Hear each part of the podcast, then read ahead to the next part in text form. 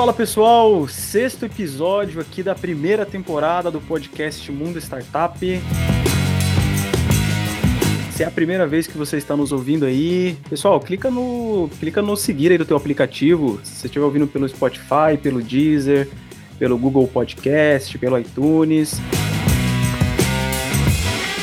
Aproveita e já confere aí os outros episódios que já estão disponíveis. Já temos outros cinco episódios que estão legais pra caramba confere lá e aproveita e não deixa de seguir a gente nas redes sociais também, né, para receber os novos episódios aí que saem toda quarta-feira às 19 horas. É, lá no Instagram arroba Mundo Startup Podcast. No Facebook, arroba podcast Mundo Startup e no LinkedIn também temos uma página lá que a gente está compartilhando bastante conteúdo bacana. Inclusive, quem acompanhou essa semana aí já viu que temos novidades para anunciar hoje aqui, que é o podcast Mundo Startup lá no LinkedIn. Bom, recados dados. Pedrão, cola aí. O papo de hoje é sobre o quê? Salve, salve, salve! Como diz meu queridíssimo Renato, bom dia, boa tarde, boa noite. É isso mesmo, né, Rei? É isso aí, bom dia, boa tarde, boa noite. Cara, o papo de hoje, eu acho que se não foi o assunto mais falado no último ano, chegou bem perto disso, assim. Limite de horário, agenda, dica, tentativa e erro. Hoje a gente vai falar sobre a, ela, a produtividade. E aí, pensando sobre produtividade, obviamente você pensa, quem é a pessoa mais produtiva com quem eu trabalhei. Eu já trabalhei muito, viu, pessoal? Tenho 33 anos. A gente adora esse gatilho de alteridade, né? Eu tenho mais de 10 anos de carreira em vendas, mas tem um cara que me chamou a atenção, que para mim ele é o rei da produtividade. Atualmente ele é gerente de canais no banco Linker, é, mas na carreira dele, assim como a nossa também, ele passou por várias startups, né? Log 99, Omie. E ele é um, um dos novos apresentadores do programa. Não sei se era para falar agora, mas já vou estrear já com esse pé no peito. Nosso convidado de hoje é o Breno. Salve, salve, Breno. Seja muito bem-vindo. E já vou falar de antemão. Estamos muito, muito, muito felizes em contar com você aqui e principalmente para falar sobre esse assunto. Bem-vindo, Brenão. Valeu, valeu, pessoal. Pô, maior honra. Feliz demais de fazer parte aqui realizando dois sonhos ao mesmo tempo, né? O de ser convidado para um podcast e agora de apresentar um podcast, baita responsabilidade aí, mas pô, tô, tô em casa, né? Tô com dois grandes amigos e colegas de trabalho aí, caras que hoje são presentes na minha vida, então é, me sinto honrado, agradeço de verdade aí, vamos embora, vamos quebrar tudo, vamos, vamos bater esse papo aí, vamos ver o que, que eu consigo acrescentar para essa galera que tá ouvindo a gente aí. Ô, Breno, pô, vamos começar aí, então, assim, o Pedrão já fez uma breve apresentação aí, né, cara, de você da tua carreira, mas nada melhor do que você contar aí para nossa audiência, falar um pouquinho da tua trajetória, lá, quem, quem é Breno, além, além daquilo que, além daquilo que tá no LinkedIn, cara, conta aí pra gente quem é você. Não, beleza. Já vamos começar com aquele gatilho de autoridade, né? Mais de 10 anos na área profissional. Não, mas brincadeiras à parte, é, começando falando um pouco do lado pessoal, né? Então, o Breno pô, é um cara que adora estar com os amigos, adora fazer churrasco, adora se reunir, adora música, né? Desde moleque fui, fui inserido nesse universo musical. Tenho músicos na família, né? Meus primos, meu tio, que foi minha é, maior, maior inspiração aí em casa para começar a tocar, começar a cantar. Então, tenho projetos paralelos voltados para música e já toquei em tudo que é lugar, já tive bandas. É, nunca fiquei famoso com música, mas também nunca foi a minha ambição. É, eu gosto de sair na rua e não ser reconhecido, então para mim é, é o, a, o, lado da música é mais voltado para um hobby, para uma diversão, né? E profissionalmente falando, como vocês mesmos citaram, eu passei por diversas startups, né? Comecei a minha trajetória há bastante tempo atrás, né? Com estágios, acho como todo mundo começa na, na área ali de, de telemarketing, televendas, né? E acho que é ali onde você perde o medo de, de falar com as pessoas e, e, adquire ali, por mais que com alguns gerúndios, né? Com alguns pleonasmos aí, uma, uma comunicação, né? E me deparei é estar, com... estar aprendendo, né, Bruno? É, exatamente. Vamos, vamos estar recebendo, vamos estar aprendendo.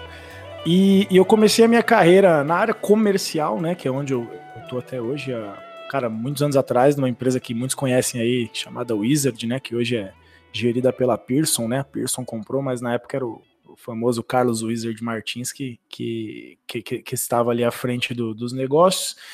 E, cara, lá eu tive meu primeiro, uh, meu primeiro desafio comercial, digamos assim, né? Parece uma coisa simples, vender curso de inglês, mas, cara, vender curso de inglês para pessoa física, fazendo um cold call, que nem chamava cold call na época, por telefone, é um tanto quanto complexo, né? Então, os desafios começaram ali. Foi um lugar que eu me desenvolvi, aprendi muito. É, passei por um, por um período de liderança lá, né? E naquela época a liderança ela era vista mais como uma coisa. Pô, se você é bom no produto, você vai ser um bom líder. E a gente sabe melhor que ninguém, né? Então, mais com a nossa nossa passagem pela OMI aí, que gestão de pessoas não é necessariamente é, você ser especialista em produto, né? Então foram vários desafios, né? Atuei um pouco na minha área, naveguei pela, pela parte de marketing ali, que foi minha área de formação, né? Comunicação. Fiquei quase três anos é, trabalhando numa empresa de eventos como analista de marketing, trabalhava de domingo a domingo, porque de semana eu era analista de marketing. Final de semana eu era. trabalhava eventos, né? Fazia desde bar até mesmo fotografia, enfim. Então era um cara bem multitarefa e, por incrível que pareça, foi nessa empresa que. nessa empresa de eventos, né? Com um trabalho mais, mais operacional e sem meta, que eu aprendi a ser produtivo. E justamente por não ter uma meta uh, uh, numérica, mas sim uma meta de prazos, né? Então eu passei a ser um cara muito mais produtivo para desenvolver o que tinha no meu dia. Eu acho que eu aprendi o que era foco e produtividade ali. E obviamente que por outras empresas que eu fui passando, cursos que eu fui realizando, eu fui acrescentando um pouco mais, né? Pessoas que eu fui conhecendo, enfim, colegas de baia, assim como o Pedro, que foi ali que começou a nossa, nossa amizade, né? E, e cara, acho que um pouco disso que eu fui aprendendo, principalmente nessa empresa de eventos, me, me levou para esses outros lugares, né? Empresas incríveis. Por incrível que pareça, tem uma coincidência. Eu entrei nessas empresas quando elas estavam em, elas estavam em ascensão. Então, a Log eu entrei num período de alta, onde realmente as áreas estavam bem infladas, estavam contratando muita gente para o comercial. Uh, 99 eu entrei logo que lançou o Pop, né, que foi para concorrer diretamente com o Uber ali, né, então foi uma fase de expansão também muito legal. Eu estava lá quando ela passou a ser o primeiro unicórnio brasileiro, então, cara, show de bola, assim, essa, essa sensação de estar tá no primeiro, no primeiro unicórnio brasileiro. Uh, e posteriormente a OMI, que eu acho que vocês presenciaram e, e podem até acrescentar um pouco nisso, foi uma das minhas maiores experiências profissionais em termos de é, aprendizado mesmo, crescimento, né, o desenvolvimento não só da parte de produtividade como é o assunto, mas também da inteligência emocional, que eu acho que é a base para qualquer coisa, né, que a gente vai conversar aqui hoje. E é isso, acho que foi uma, uma passei só, uma, dei só uma pincelada para também não ficar uma entrevista de emprego isso aqui, né? Não, que isso, eu tava como, como RH aqui, eu tava te ouvindo tal, sem te interromper. Eu já, eu já entro na parte da pretensão salarial, cara. Cara, qualquer bala e dois chicletes aí, vocês estão me levando embora. Cara, mas assim, né, eu fiz uma apresentação para você, eu acho que até abaixo da sua capacidade profissional, porque realmente, trabalhando do seu lado, a gente sabe é, o quão bom você é. E eu tive esse privilégio. E aí você me ensinou algo que me marcou muito, assim, é, e que é, conversa muito com a pergunta de um dos nossos ouvintes, né, Rê? É ouvinte, que acompanha a nossa. É que acompanha, mesmo, nosso, é que acompanha nosso job. Os nossos seguidores aí. nossos seguidores. É, que é o Lux.mrqs. Deve ser alguma sigla, mas como eu sou cringe, eu não vou saber falar rápido isso. Cara, qual a relação entre motivação e produtividade no ambiente de trabalho? Você me ensinou isso, eu não vou, eu vou deixar você responder porque eu aprendi muito bem com você. Mas fala para a galera qual que é o seu ponto de vista em relação à motivação. Cara, assim, eu acho que produtividade é técnica e motivação é alma, né? Como é que você vai exercer a técnica sem motivação? Então, acho que é uma coisa é coligada com a outra, mas não necessariamente faz parte da mesma ação. Perdão. Eu posso planejar todo o meu dia, eu posso criar toda a minha agenda de tarefas, mas se eu não tiver motivado a fazer aquilo, cara, eu vou procrastinar do mesmo jeito. Eu vou olhar para minha agenda e vou falar, beleza, eu coloquei aqui que dá, sei lá, das 14 às 15 horas eu vou prospectar novos negócios, né? Falando um pouco da nossa área aí. É, mas se eu não tiver motivado a fazer isso, como é que eu vou ter energia, né, para fazer isso? E muita gente espera um banho de motivação, né? Espera que a motivação caia do céu, né? E, e foi exatamente esse ponto que a gente conversou, né? Eu, eu, hoje eu tenho uma visão sobre motivação que é a seguinte: a palavra motivação ela vem de motivo mais ação, né? O famoso clichê aí dito por muitas pessoas quando vão falar de motivação. Só que na realidade eu inverti a ação antes do motivo. Né? E colocar ação antes do motivo não necessariamente significa que você não tenha um motivo para agir. Mas que você precisa agir para dar sentido a, nesse motivo. E é, e é, uma coisa que eu comecei a exercitar, e obviamente que eu aprendi isso com outras pessoas, né? Não foi uma coisa que eu ó, olhei para o céu e falei, meu Deus, cheguei aqui a uma conclusão mágica, vou, vou começar a agir para depois me motivar. Não. Então, assim, a ação de algo, vamos supor, tá? Vou, vou trazer um exemplo aqui da nossa área. Cara, todo vendedor que eu conheço, ele não, não se sente feliz em prospectar. Você vai pegar um vendedor e falar assim, pô, cara, você gosta de prospectar? Ninguém sente felicidade Ninguém, de prospectar. Cara. Tinha dia que eu olhava pra cara do Pedro, assim, na, na homem, a gente se olhava e falava, meu Deus do céu, né, cara, que preguiça de começar essa prospecção. Aí você cria todo um. Até hoje eu faço, você cria todo um, um ambiente para começar a prospectar, né? Você vai na cozinha, enche um galão de água. Pega o café do Starbucks, pega não sei o que lá, é. se posiciona, fala faz a pose do pessoas, herói. Faz pose do herói. se prepara, faz gargarejo com vinagre, sei lá, cada um tem seu método, mas assim, engraçado, todo mundo que eu converso fala que começa, ou antes de fazer a prospecção, tem o seu ritual, né? Porque realmente não é uma coisa gostosa. O legal é fazer reunião e fechar negócio, mas assim, a prospecção é, a, é o ônus, né? E, e, não é todo mundo que tem o luxo de ter um, um pré-venda, né? Um SDR, então eu praticamente, eu basicamente nunca tive, cara. Tô contratando meu primeiro agora, uma emoção da vida, mas eu nunca tive um SDR, cara. Então, eu sempre fiz o ciclo todo. E, e, como que eu vou tá motivado a prospectar se eu de fato não gosto de fazer isso, né? Então, assim, uma coisa que é muito legal e funcionou para mim foi colocar essa ação antes do motivo, que não é necessariamente assim, ah, estou agindo sem objetivo, né? Meu objetivo é, enfim, atingir ali a minha, a minha meta, né? É, e, cara, comece a, o começar a agir mesmo sem vontade, se obrigar a agir, né? Aí você pode utilizar, por exemplo, uma ferramenta que ajuda, inclusive, na parte focal, que é o Pomodoro, que vocês conhecem, né? Para quem não conhece aí, o, o, Pomodoro Timer ele é um, site que ajuda bastante na, na, na, no foco daquilo que está fazendo, né? Ele te dá ali cerca de 25 minutos para você se manter focado durante esses 25 minutos e não fazer mais nada que não esteja relacionado ao seu trabalho. E aí você tem cerca de 5 minutos de pausa. Cara, você usou, sei lá, você usa ali 4, 4 de 25, 4 Pomodoros de 25, você já vai produzir tanto nesses, nesses minutos que você se propôs, que às vezes você produz mais do que ficar, sei lá, das 9 às 18 olhando para a tela, tentando imaginar o que você vai fazer ou como você vai começar a prospectar. Né? Então, o fato de eu começar a agir, né? Então vou lá, começo a fazer ligações, começo a conversar com clientes tal. Cara, você vai conversando com as pessoas, por mais que você vá ouvindo alguns nãos, você tá limpando seu CRM, você tá tirando da frente quem não faz sentido, tá plantando sementes, tá abrindo de fato novas vertentes, novos negócios, né? Então, essa ação, sem perceber, ela vai te motivando. Aí você marca a primeira reunião. E, cara, vocês são vendedores, vocês sabem, quando a gente marca a primeira reunião, né? E, e enfim, para quem está ouvindo não é dessa área, isso pode se aplicar a outras tarefas também, né? Mas quando você passa uma etapa, né? Quando você vence algum obstáculo, e o obstáculo da nossa área é marcar a reunião, cara, você, você fica alegre, você fica feliz com aquilo, você fala: caramba, eu vou continuar fazendo isso e vou fazer cada vez mais. Então, eu começo todos os meus dias assim, cara, agindo contra a vontade. Hoje mesmo, segunda-feira, cara, um sono do caramba, um frio.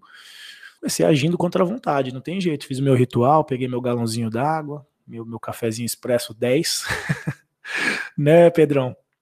E comecei, comecei. Cara, em 10 minutos eu já estava motivado, eu já estava feliz com o que eu estava fazendo. E a, e a maior motivação é você terminar o dia sabendo que você fez aquilo que você se propôs. Não, desculpa, Breno. Não, é que você falou uma coisa que eu achei fantástica, porque eu fiz um paralelo com uma coisa que eu vivi hoje de manhã. E é engraçado como a gente acaba conectando uma coisa na outra, né? Uhum. Você falou, poxa, gente, até para quem não trabalha na área pode transportar isso para sua realidade. E, cara, na sexta-feira, é, eu fiz um propósito. Eu falei, cara, segunda-feira eu quero acordar. Tava até conversando com o Pedro antes da gente começar a gravação aqui. Falei, meu, eu quero, quero acordar segunda-feira às 5 e meia da manhã. Eu sempre tive muita dificuldade de acordar cedo, cara. Falei, meu, quero acordar às 5 e meia da manhã, quero acordar às 5 e meia da manhã. E por que, que eu queria fazer isso? Porque eu queria aproveitar tudo o que esse hábito de acordar cedo pode proporcionar. Porque eu vejo todo mundo falando, não, puta, meu dia é muito mais produtivo. Ah, e eu tenho mais qualidade de vida e tal e tudo mais. Eu falei, cara, eu quero me propor a fazer isso. E aí, hoje de manhã, quando eu tava, tipo assim, quando o despertador tocou, tipo, eu fiquei pensando, falei, cara, meu, se, se eu colocar mais um, um, um, um, soneca aqui, eu não vou conseguir levantar depois. Eu catei, tipo, dei um pulo da cama e fui tomar banho. E na hora que eu tava tomando banho, eu tive essa reflexão. Eu pensei, falei, meu, eu acho que o segredo pra você acordar cedo é você, tipo, o celular despertar e você, tipo, pular da cama. Porque o levantar, o abrir o olho, levantar, é, tipo, a pior parte, é a mais difícil. É mais complicada. Tanto é que depois, cara, foi acho que o banho mais delicioso que eu tomei na minha vida. É, meu dia hoje foi mega produtivo, fiz um monte de coisa.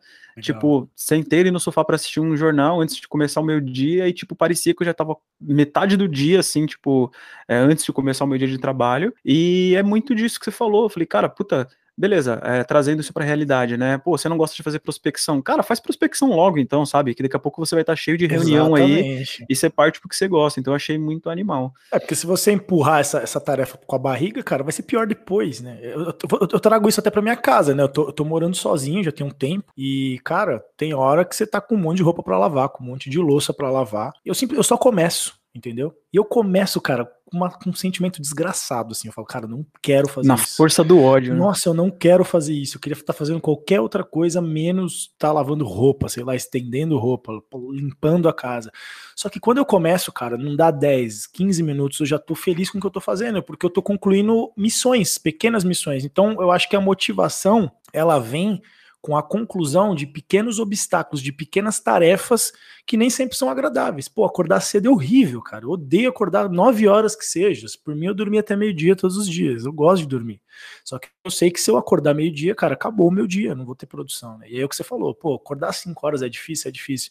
Mas a sensação do banho, né? De, pô, já passei pela parte difícil, né? Agora tô tomando um banho quentinho aqui e agora vou começar meu dia. Então, é completamente é, satisfatório você passar por pequenos obstáculos, né? E acho que é daí que vem a motivação. Você, as pessoas elas esperam estar motivadas para passar por, suas, por seus obstáculos, né? Para concluir as suas tarefas. Mas na realidade, concluir as suas tarefas é que torna você uma pessoa motivada. Cara, e é fantástico esse raciocínio, porque você tá falando e eu tô, como eu te falei, tô transportando pra minha realidade. Já tô pensando aqui, tipo, cara, amanhã eu quero acordar cedo de novo. E eu fico pensando, puta, cara, eu também gostaria muito de dormir até mais tarde. Mas eu gostaria de sentir novamente aquela sensação que eu senti hoje de acordar cedo, de tomar um banho gostoso, de tomar um café e de ver meu dia sendo produtivo. Eu achei animal. Ô, Breno, sabe o que eu queria te perguntar, cara? Eu queria te perguntar um negócio assim, até voltando um pouquinho antes, né? A gente já uhum. adentrou um pouco no tema, mas eu sei que é um puta clichêzão, né? Nossa, clichêzão de podcast, né? Vamos definir alguma coisa. Mas eu acho que é importante a gente tentar falar disso, pelo menos não para trazer uma definição, mas tentar trazer pelo menos um norte do que, que você que, como o Pedro falou, cara, é um cara que pra gente é referência em produtividade. O que, que você acha que é produtividade? E eu faço essa pergunta com uma outra pergunta dentro da pergunta. Se produtividade para você é uma coisa relativa. Porque, assim, cara, tem muita gente que acha que, puta, ser produtivo é estar o dia inteiro ocupado. Uhum. Tem gente que acha, que ser produtivo é entregar o teu resultado. Legal. Tem gente que acha que ser produtivo é fazer um monte de coisa ao mesmo tempo. Cara, o que, que você acha que é produtividade? E muito nesse sentido, né? Você acha que ser produtivo é estar ocupado o dia inteiro? Enfim, o que, que você. Como que você definiria um cara produtivo que você é? O que, que como você definiria produtividade, cara? Beleza. Cara, para mim a produtividade ela envolve planejamento, execução e resultado, porém com otimização de tempo. Porque se eu tenho planejamento, execução e resultado e levo de repente um dia inteiro para entregar esse resultado, cara, isso não quer dizer que eu sou produtivo, isso quer dizer que eu dou resultado carregando pedra. Né? Então eu tenho, eu consigo chegar no resultado, mas eu sofro muito para atingir esse resultado. Acho que a gente até conversou sobre isso e o Pedrão, me, talvez eu tenha conversado até com o Pedro na época que a gente estava trabalhando juntos sobre até colegas mesmo, né, que a gente é, via que de repente tinha um esforço maior para atingir determinados resultados que é, não necessariamente a gente, né, mas outras pessoas de performance elas conseguiam atingir é, com menos esforço. Então, para mim, produtividade não tá, não tem nem um pouco a ver com o tempo que você passa na frente do computador. É, eu, por exemplo, uma vez o Pedro me fez uma pergunta: quantas horas do dia você acha que você passa focado?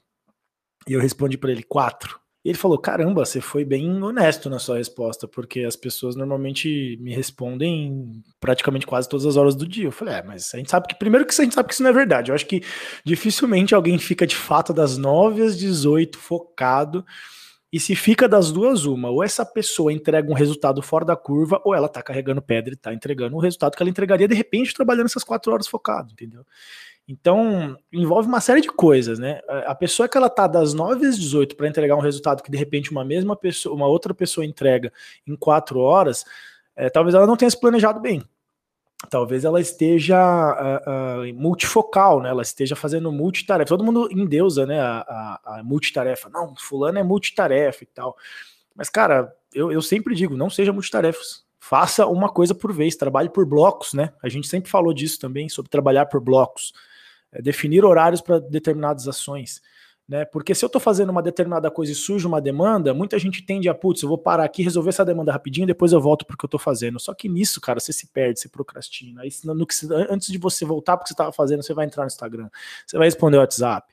Aí, então, assim, é, eu acho que a produtividade ela não está coligada com o tempo que você passa na frente do computador. Se você consegue entregar fazendo, otimizando seu tempo, né? Se eu trabalho só apenas quatro horas por dia e consigo entregar aquilo que eu me proponho, de repente, e, aquilo que eu me proponho não é necessariamente a meta, tá? Às vezes eu, a, minha, a, a, minha entrega é, é, eu, eu, coloco como objetivo entregar mais do que a meta.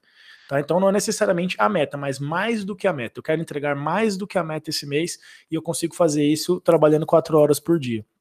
Isso para mim é produtividade, é você otimizar o seu tempo.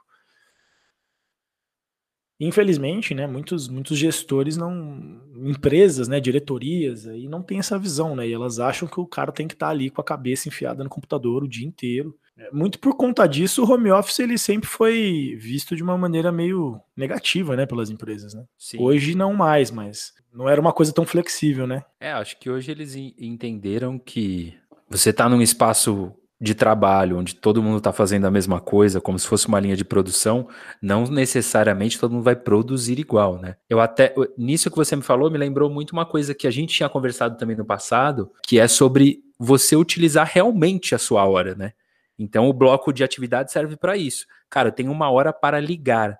Dentro dessa hora, pode o Papa vir aqui me chamar, o Buda, quem for, é, eu, eu não vou sair, porque eu tô focado na atividade em que eu tenho que fazer. Mas, é, e, ah, me veio, me veio um outro insight aqui. Porque muita gente na, na empresa fala assim, ó, olha lá, aquele cara lá tá tomando café de novo. Olha lá, tá falando com não sei quem.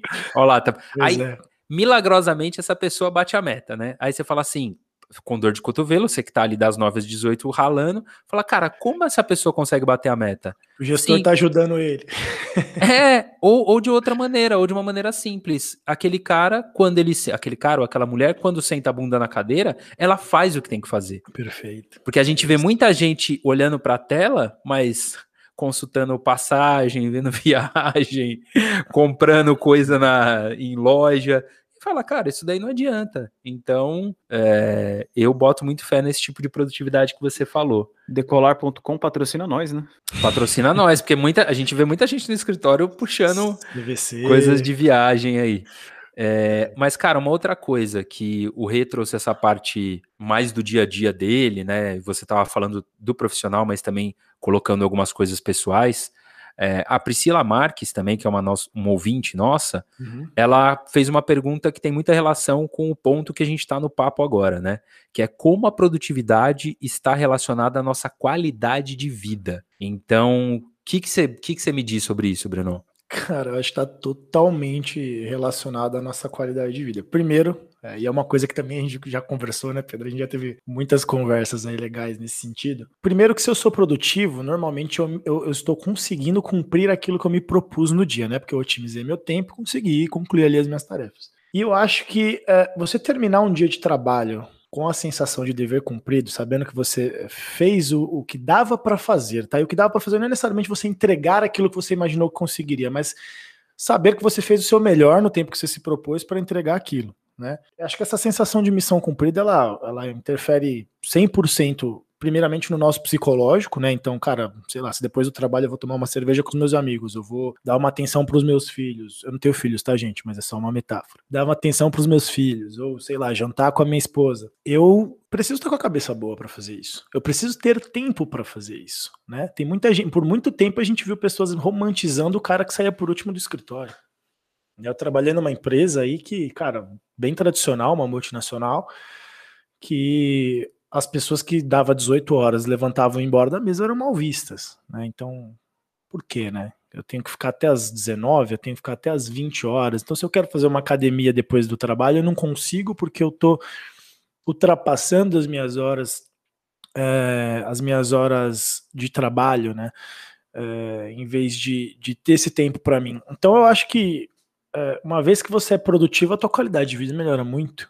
Né? Então, se eu vou sair mais cedo do trabalho, eu vou me organizar para ser produtivo nas primeiras horas do dia. Né? Dificilmente, e eu acho que talvez vocês nunca tenham me visto ficar até mais tarde fazendo alguma coisa. A não ser quando a gente tinha uma reunião no final do dia e essa reunião se estendia, né, com o cliente, mas eu nunca fiquei até mais tarde sempre saí com a sensação de dever cumprido. Então a melhor coisa é essa. E muita gente fala: "Nossa, eu não dormi final de semana pensando no trabalho, eu dormi, cara, hoje eu consigo desligar, eu, eu fecho meu notebook. Por mais que a gente tenha tido um dia ruim, porque nem tudo é flores, né? Mas eu fecho meu notebook e eu consigo desligar completamente. Porque eu sei que eu fiz o que eu, que eu dava para fazer com aquilo que eu me propus. Eu fui produtivo dentro do, das minhas horas trabalhadas. Eu entreguei minimamente aquilo que eu precisava, né? Então eu acho que tá 100% ligado a isso, sim. Boa, cara. É, eu tava pensando aqui, né, tipo, sobre essa questão de é, infelizmente, desse período que estamos vivendo aí, né, tal, pandemia e tudo mais. E eu lembro que no começo, cara, no começo da, da pandemia, muita gente falava, né, tipo, nossa, home office e tal, era uma coisa super novidade, assim, né, pouca gente tinha experimentado, né, pouca gente tinha tido essa experiência de trabalhar home office e tal. E eu percebo que você trabalhar em casa é, é você praticamente ser quase que dono do teu negócio, né, cara? Você tá ali na hora que você precisa estar, sem ninguém para te gerenciar, tal, tudo mais. É, como que foi? Como que foi para você essa essa essa mudança, Breno? Você, como como que você, como que foi assim, cara, o, o day after, assim, que você falou, puta, agora eu tô em casa e digo mais, como que foi o day after e sei lá, a semana depois que você falou assim, puta, não vamos voltar tão cedo é, para o escritório? Como que foi, tipo, esse processo, assim, dentro da tua, do teu dia a dia e da, da cabeça também, né, cara?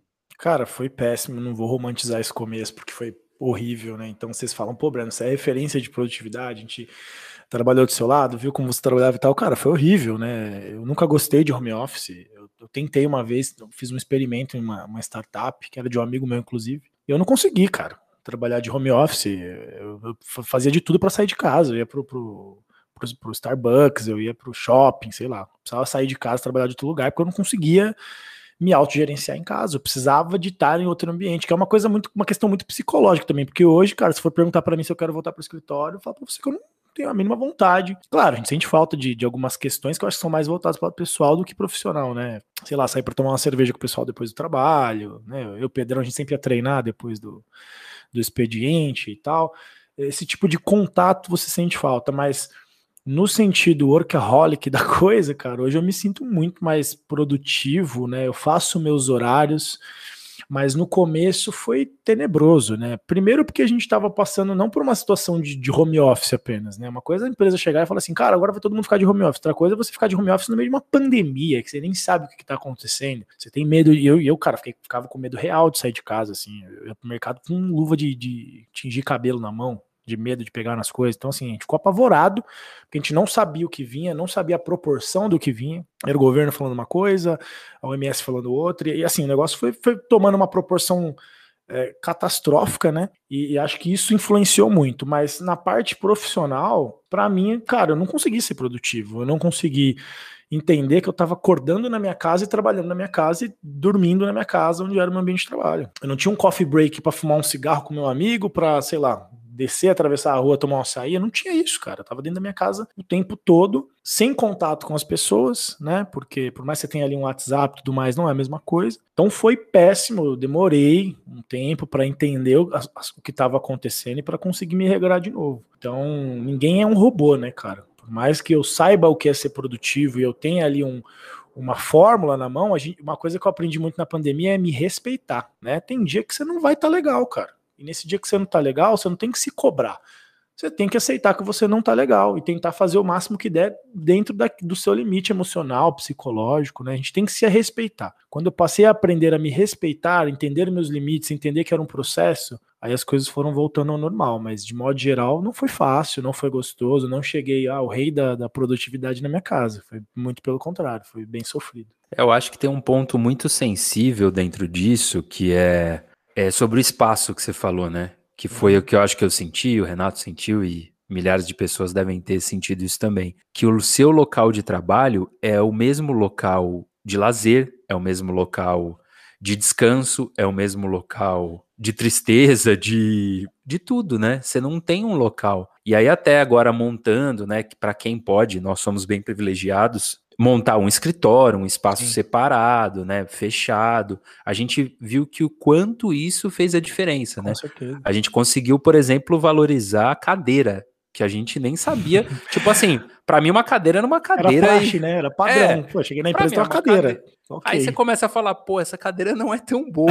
ergonomia, né, cara? Nossa, aí você descobre o preço. De ergonomia delicioso. É, né? aí você, des... você descobre o preço de uma cadeira, né? Que você, você nem fala... valorizava na empresa.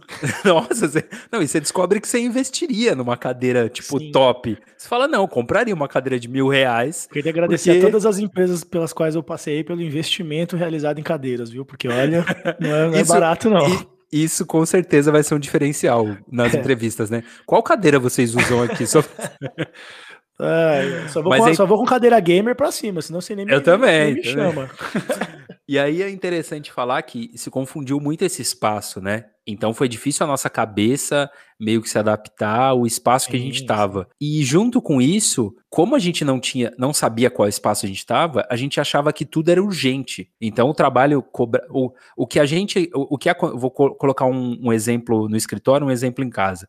Alguém te mandava um e-mail, poderia ser o máximo diretor. Você olhava o e-mail, cagava. No final do dia você respondia, ok. É. Hoje, se alguém te manda um WhatsApp, oi, você fala, oi, tudo bem? Tá precisando de alguma coisa? Precisa de ajuda? Porque você quer mostrar trabalho, você quer mostrar que você tá ativo ali, né? Que você tá ligado. E também você, você confunde, você fala assim, puta, eu tô na minha casa, né? Eu sou mó vagabundo, velho. Tipo, Nossa, por que, que eu não posso responder a pessoa? Cara, então, Procrastinar em casa é a pior sensação que existe, cara. Você se sente um, um miserável, você se Não, sente um desgraçado. E aí você falando sobre isso de tipo, do sentimento mesmo, cara, fica muito confuso na sua cabeça, né? Então eu queria até puxar um, um tema aqui que é a produtividade tóxica também. Você falou muito sobre se respeitar, né?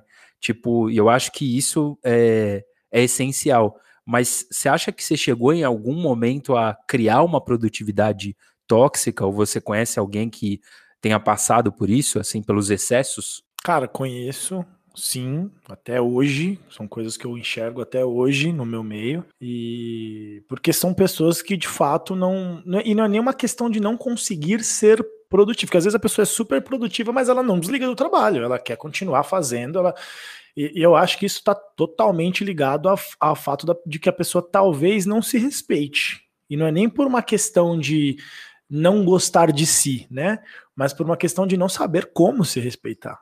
Né? Então você tem que entender os limites do seu corpo. Aí depois a pessoa vai desenvolve uma, uma úlcera, desenvolve ali um, uma crise de, de pânico, né? Um, uma depressão, e não entende como chegou aquilo. Pô, mas eu tenho tudo, né? Eu tenho, pô, tenho uma namorada, tenho os melhores amigos, tenho uma condição financeira, sou uma pessoa privilegiada. Por que, que eu tô com depressão? Porque você, de repente, não se respeita dentro do, do, do, da sua, do seu trabalho, dentro da sua vida, né? Que trabalho é, é cara, é, eu diria que é sei lá, vou chutar uma porcentagem aqui, é 80% do que você vive na tua vida é seu trabalho, cara. Você está a maior parte do tempo no seu trabalho, com as pessoas do seu trabalho. Se você não se respeitar dentro do ambiente onde você está a maior parte do tempo, você vai ter uma produtividade tóxica. Eu nunca vou endeusar uma pessoa que, cara, sei lá, vira madrugada fazendo coisas. Eu acho muito muito legal a pessoa ter essa, essa proatividade. Nunca vou também menosprezar essa pessoa, dizer que ela tá errada, mas e nem que você não possa fazer isso vez ou outra, né? Eu já fiz isso. Mas tem que fazer isso de, de, coração tranquilo, falando, pô, hoje eu tô afim de trabalhar um pouco mais. Eu não tenho nada, não tenho mais nada para fazer meu, na minha vida pessoal. Então, em vez de jogar videogame, eu vou produzir um pouco mais do trabalho. Em vez de jogar videogame, sei lá, vou fazer um curso voltado aqui para minha área. Então, eu acho que é, é, é, muito relativo. Isso sim, eu diria que é relativo, esse tipo de visão, porque depende do que a pessoa tá vivendo. Se eu tô trabalhando de madrugada porque eu tô aflito, porque eu não sei se eu vou conseguir, porque eu tenho medo, porque, sabe, não tá uma coisa tranquila eu acho que é tóxico para a sua saúde, entendeu? Concordo total, cara. E você tinha falado uma coisa antes dessa resposta que você deu pro Pedrão agora que eu achei muito legal e que vou fazer até um link aqui aproveitando, que você falou, você falou o seguinte, falou, cara, procrastinar em casa é péssimo. Nossa. E eu até, dei, até dei risada aqui, porque eu li uma pergunta que o Brian Fogel mandou pra gente. É que foi o seguinte, cara, é, como organizar melhor o dia e as prioridades, evitando espaço para procrastinar. E tipo, eu, eu, fiquei pensando nisso, falei, cara, procrastinar em casa, tipo, é, é, realmente o que você falou, né, cara? É péssimo, porque em casa, tipo assim, é, é um é um parque de diversões, de possibilidades de você procrastinar, né, cara? Você que partir vira... do preceito que a cama é, um, é uma baita diversão, sim. Eu, eu amo a cama. Não, mas pra tudo, assim, sabe? Pra, puta, é, você vai na cozinha tomar uma água, no meio do caminho você tem um sofá para você se jogar, você tem, é. você tem a cozinha pra você comer alguma coisa, você tem a cama pra você tirar um cochilo de tarde, cara, você eu, tem. Eu um costumo dizer opções, assim, né? eu costumo dizer assim, quando você tá para procrastinar, né? E aí eu vou, vou explicar o, o que eu entendo por procrastinação é, você, uma formiga passeando, se torna interessante. Quem quer procrastinar arruma um jeito, né? Não, você, cara, você tá, sei lá, não tô afim de produzir hoje, tô desmotivado, né? Eu acho que a maior parte da, da, procrastinação ela parte da falta de motivo, né? Porque eu tô colocando ali o motivo novamente antes da ação, né? Eu não tô começando a fazer algo. Eu tô esperando descer um, um anjo do céu, colocar a mão na minha cabeça e a, e a motivação entrar no meu corpo. Então eu acho que assim, agora a gente entra até um pouco na parte técnica, né? Do, da questão de produtividade, né? Porque aqui a gente tá falando de, de coisas mais emocionais. Então, assim, não, não dá para você ser produtivo sem ter o planejamento, que é aquele primeiro pilar que eu falei para vocês, né? então, eu, eu, considero esses três pilares: planejamento, a execução daquilo que você planejou, com otimização de tempo, né? Então, a execução está co, correlato aí com o tempo, né? Então, o planejamento ele vem justamente para que você consiga evitar o espaço para procrastinação. E não quer dizer que você não possa procrastinar, cara. Você pode ter o seu momento de procrastinação, você pode ter os seus minutos, os seus suas pausas. Ninguém tem que ficar, como a gente está falando aqui, das 9 às 18. Mas se eu preciso entregar alguns objetivos, eu vou me planejar para entregar esses objetivos. Então eu já, eu já sei quais são essas tarefas. Né? Eu, eu, costumo dizer que, seja na área comercial, em qualquer outra área, você tem projetos né, para desenvolver, principalmente em outras áreas. Né? Na nossa é, é até difícil colocar o, o, nosso projeto é a meta, né? Como chegar na meta, né? Como que eu vou quebrar esse projeto em, em, em subtarefas para eu conseguir conseguir conquistar. Para a gente é um pouco mais complicado, mas talvez para pessoas que têm trabalhos um pouco mais operacionais de entrega, né, trabalhos de, de prazo, é muito mais fácil fazer isso. Mas é, eu costumo dizer que, e é uma coisa que qualquer pessoa que fale de produtividade vai trazer, isso aí não sou eu que estou trazendo, é uma, uma, uma questão quase que mundial de como você deve, deve se organizar para não procrastinar ou, enfim, para ser produtivo. Eu acho que, primeiro, eu ouvi isso da primeira vez, inclusive da Cameli, né? Que é a questão de você trabalhar por blocos e criar os seus blocos já no domingo, né? Você pegar o domingo e planejar a semana. Só que eu falava, cara, eu não sei o que eu vou fazer na minha quarta-feira, não sei como vai ser minha quarta-feira, não sei o que vai surgir na minha quarta-feira. Então, assim, na minha visão, acho que é um limite, isso, isso fica limitado a três dias. Acho que você planejar os seus próximos três dias, dois dias, ou até mesmo só o dia seguinte. Se você conseguir ter o hábito de no final do teu expediente conseguir planejar o próximo dia, você já já quebra um pouco essa questão da, da, procrastinação, porque você já vai colocar as suas tarefas. Agora, que tarefas co colocar ali? Aí você precisa pensar, cara, quais, é, quais são as suas principais cinco, cinco tarefas do dia seguinte. Então, esse é um aprendizado que eu tenho de, de também ouvir podcasts sobre produtividade, de ver pessoas produtivas falando sobre dicas de produtividade, basicamente todas falam a mesma língua. Cara, pensa nas suas cinco principais tarefas, sei lá, trazendo aqui para a realidade comercial. Cara, amanhã eu tenho duas reuniões na parte da tarde, é, porém a minha agenda para o resto da semana semana eu estou sem reuniões, então eu preciso focar aqui em prospecção. Então, uma das minhas principais tarefa, tarefas é prospecção. Só que a prospecção ela vem junto do quê, né? Então aí você vai quebrando em subcategorias. A prospecção ela vem junto de ligação, de envios de e-mails, de abordagens via LinkedIn ou de qualquer outra coisa que você utilize aí para encontrar seus leads, né? É, só que se eu estou ligando, aí você já faz o mini gerenciamento dentro da tarefa que você está fazendo. Se eu já estou ligando para um monte de gente, e eu paro para mandar um e-mail, por exemplo, eu quebro aquele meu ciclo de ligações. É a mesma coisa de você querer ser multitarefa, só que você está sendo multitarefa dentro da tarefa como por si só. Não sei se eu estou sendo claro aqui para vocês. Então, eu, eu, eu, vou trabalhar por blocos, inclusive dentro do projeto tipo de, de prospecção. Então, eu vou separar um horário na minha agenda para envio de e-mails, porque aí eu separo sei lá, uma hora para fazer a minha, a minha prospecção ativa, né, com cold call, ou enfim, com leads inbound, e depois eu vou passar ali pro, pro bloco de e-mails. E, cara, é impressionante como isso te torna muito mais produtivo, você otimiza muito mais, você liga muito mais. Uma vez o Oshiro, que inclusive vai ser um dos nossos próximos convidados aí, cara, ele sentou atrás de mim para me ver trabalhando, e eu vou ser muito sincero para vocês, eu não olho pro trabalho do outro. Eu só pego, obviamente, algumas referências, você ouve o cara falando e fala, pô, legal isso aí, vou usar tal, mas eu não olho pro o trabalho do outro. Eu não olho como o outro se organiza. Isso tem um lado bom e um lado ruim, né? Mas eu sempre gosto de olhar sempre pro, pro meu ali. Eu sempre sou muito fechado no que eu tô fazendo. Inclusive, eu já fui criticado, né, Pedrão? Ah, pô, você não conversa, você, você fica o tempo inteiro no seu mundinho aí. Cara, é, é o meu jeito de, de, de, de, ser proativo, né? De ser produtivo. Então, muitas vezes, cara, eu. Muitas vezes você nem sabe se você de fato está sendo produtivo, né? Você está entregando seu resultado, mas será que eu estou sendo produtivo? Eu tô arrastando pedra, né? E uma vez o Shiro sentou atrás de mim para, cara, calcular o que eu estava fazendo ali, o tempo que eu perdia fazendo cold call. E aí chegou para mim, por terceiros, que, caramba, o Oshiro falou que você é muito produtivo. Ganhei meu dia, né? Falei, caramba, o Oshiro, pra mim é uma máquina humana, falando que eu sou muito produtivo, né? E obviamente que depois isso é, se comprovou pelo meu resultado e pelos meus números, né? Que eu não precisava fazer, sei lá, 600 ativos ali para ter um, o retorno que eu precisava. Às vezes com metade disso eu consegui. Acho que a gente sempre foi muito assim, né, Pedrão? A gente detesta fazer a prospecção ativa, é o ônus da nossa profissão, mas a gente sabe que ela é essencial. Então, cara, eu vou tentar otimizar ao máximo, eu vou tentar fazer uma, uma prospecção qualitativa, né, e não quantitativa. E eu acho que é até um grande erro as empresas cobrarem número, né, volume quando se deve cobrar qualidade, entrega, né? Mas, então acho que isso está mudando, mas muitas empresas ainda olham para quantidade, não para qualidade. Ah, quantas ligações o cara faz no dia? Já me perguntaram isso mais dezenas de vezes em entrevistas. Quantas ligações você faz por dia? Então, assim, mas é mais importante quantas ligações eu faço ou quantas reuniões eu agendo por quantas ligações, né? Quantas dessas reuniões eu fecho? É o funil, né? É que eu acho que, pegando até um gancho no que você está falando, muita gente cobra isso porque realmente fazem aquela conta meio base, meio rasa, ao meu modo de ver, né? Então, se você fizer mais ligações, você vai ter, vai falar com mais pessoas e você vai ter mais reuniões agendadas, que vai fechar mais negócios. Essa é uma conta que serve sim para você ter um norte, né? Para quem não conhece da profissão ou para quem está começando. Agora, é, até vou usar uma frase que o Oshiro me disse um treinamento, não é sobre chutar mais, é sobre chutar melhor. Exato. E depois que você entende isso, você entra na ligação que te atendem com a energia lá em cima. Sim. E quando ninguém atende, ou ninguém atende ou te dão fora, você já passa para outra com uma tranquilidade, porque isso não é uma objeção, que muita gente confunde, né? Objeção, isso não é, não é um não, não é uma objeção, só que é uma rejeição. E a gente não gosta de ser rejeitado. Ativa algum lugar aí no nosso cérebro que fala assim, porra, eu não gosto de ser rejeitado, cara. Como eu vou para a próxima ligação? Então, assim, galera, quem tá ouvindo, separa isso. Isso não é não, quem faz prospecção, né? Isso não é uma objeção, isso só é uma atividade que você tem que fazer ali quase que no automático. É o ônus, né? Como eu falei, é, é toda, nenhuma profissão é 100% gostosa, cara. Eu queria ser músico, eu queria sair tocando. Não, mas lembrei, mundo. lembrei sobre, é. sobre você, você falou de música, eu falei assim, é. cara, depois de um tempo, é, é porque a gente repete tanto as coisas pra gente mesmo, uhum. a gente acaba criando uma imagem ali do que é bom e do que é ruim. Mas depois de um tempo, você chega a fazer tanto que você vê que aquilo não é parte. não é tão ruim assim, sabe? É, que é automático, né? Você sabe que, assim, é... cara, é um, é, um, é um negocinho que eu preciso passar aqui.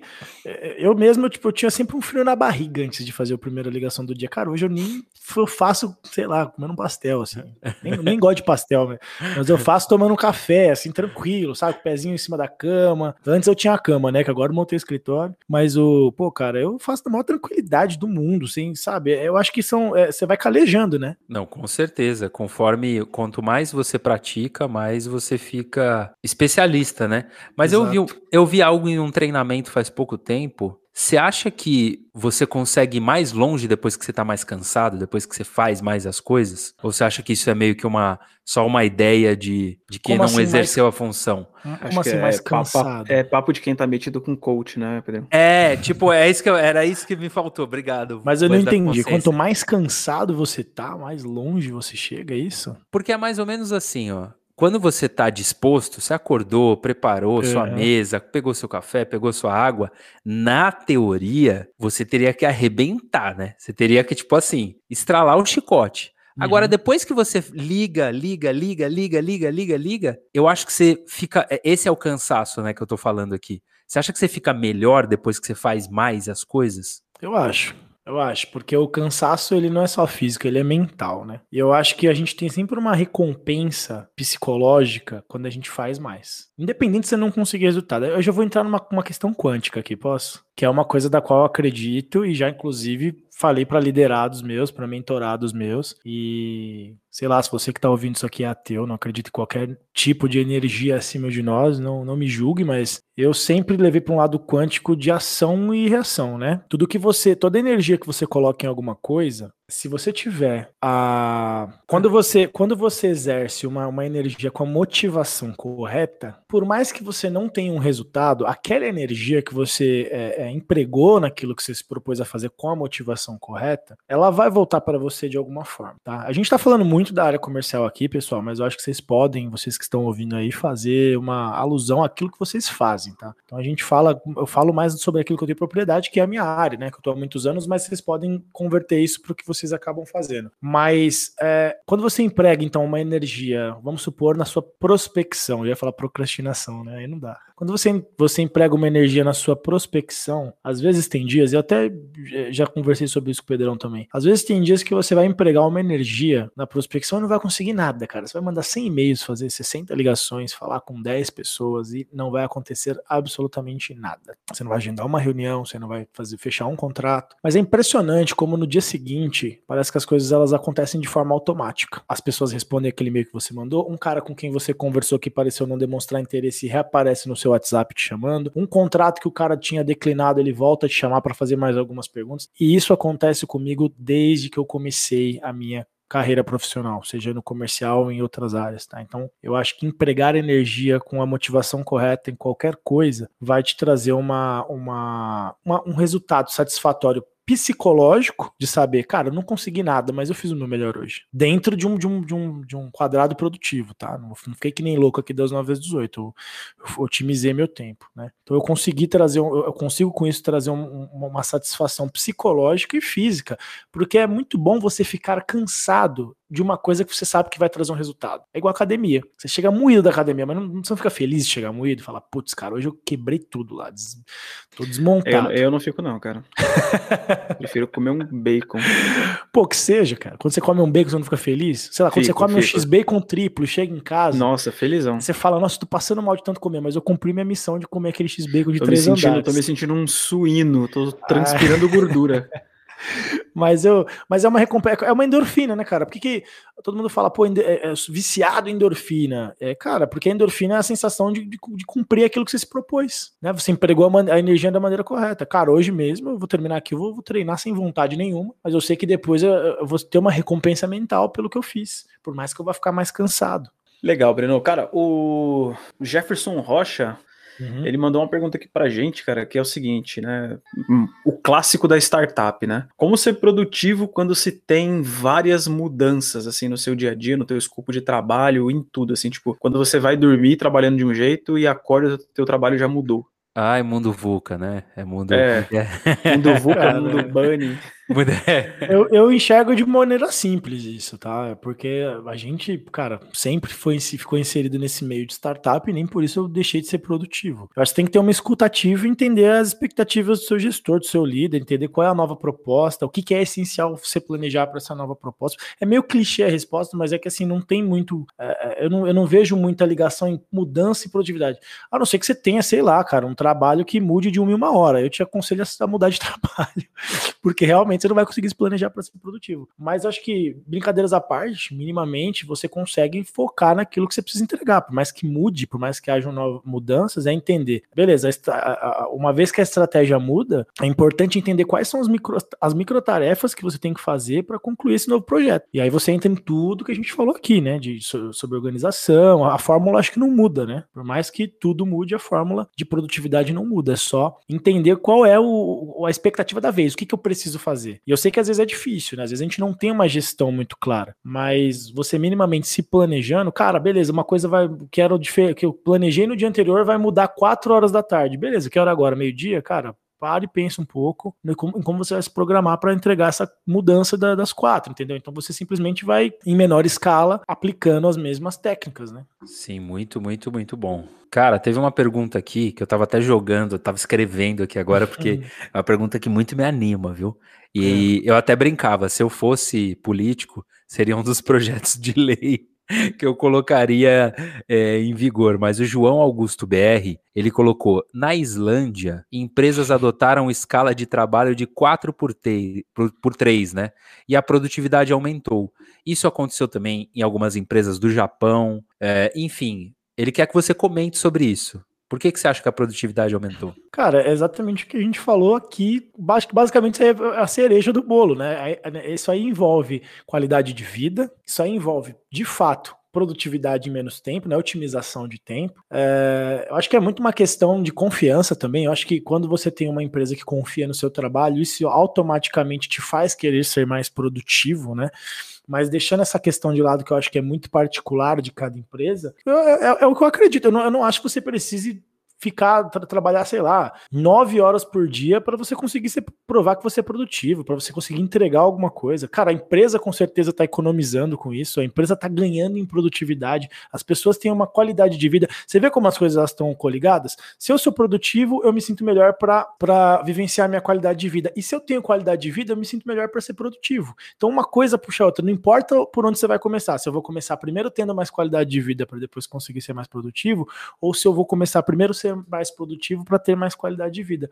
Uma coisa beneficia a outra. Olha que ciclo maravilhoso. É, e tem até um complemento dessa informação que na Islândia, além, além desse ponto, né, deles tem é, realmente é, adotarem esses testes, né, de uma jornada de 35, 30 horas semanais, né, uma modificação grande, Sim. eles realmente querem que as pessoas usufruam da vida, né? Porque imagina, a gente falou lá no começo, né? Que hoje a nossa vida é 80% voltada para o trabalho, né? Então a gente tem pouco tempo ali para exercer a nossa existência até, né? Para passear, para ver a família, para namorar. É, e como o equilíbrio disso, até reforçando que a sua fala, como o equilíbrio disso traz o um aumento de alegria, de atividade, de motivação, de, de um monte de coisa, né? Então, gostei demais da, da pergunta aqui do, do João Augusto. Muito bom, Obrigado muito pela bom, pergunta. João. Valeu João. Mais, temos mais perguntas aí?